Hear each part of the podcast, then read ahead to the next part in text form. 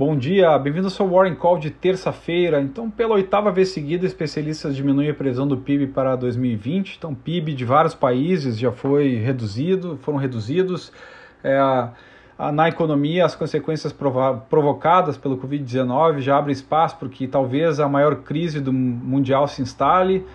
Cristalina Georgieva, diretor-geral da FMI, afirmou que 90 bilhões de dólares já foram retirados dos mercados emergentes durante essa pandemia e afirmou que nunca antes na história da FMI havia presenciado a economia mundial nessa situação. É interessante fazer uma ponte com a crise de 29 nos Estados Unidos, que foi bem impactante. Então, uma, uma crise agora que estamos que é de alto impacto, que ainda teremos mais clareza sobre os efeitos ainda que ocorrerão na economia.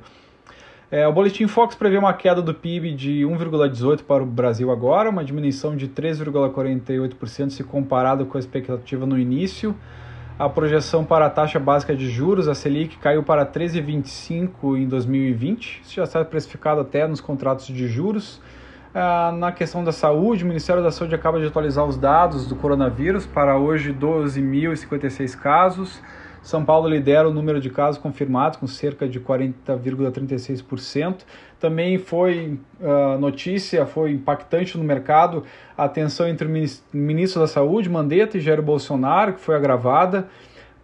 Que Bolsonaro ameaçou, dizendo que não tinha medo de usar a caneta, porém voltou atrás e não demitiu Mandetta.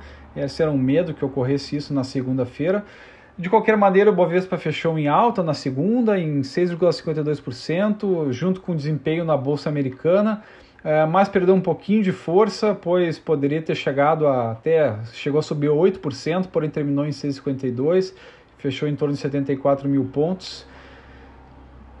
Na Bolsa Americana também vimos uma alta, uma recuperação forte, com os números de coronavírus vindo baixos lá na, nos, nos, Estados Unidos, vindo uma diminuição, na verdade, da, da propagação do coronavírus em Nova York pela primeira vez. Então, o corona desacelerando sua alta, isso se propagou pelos mercados no mundo todo.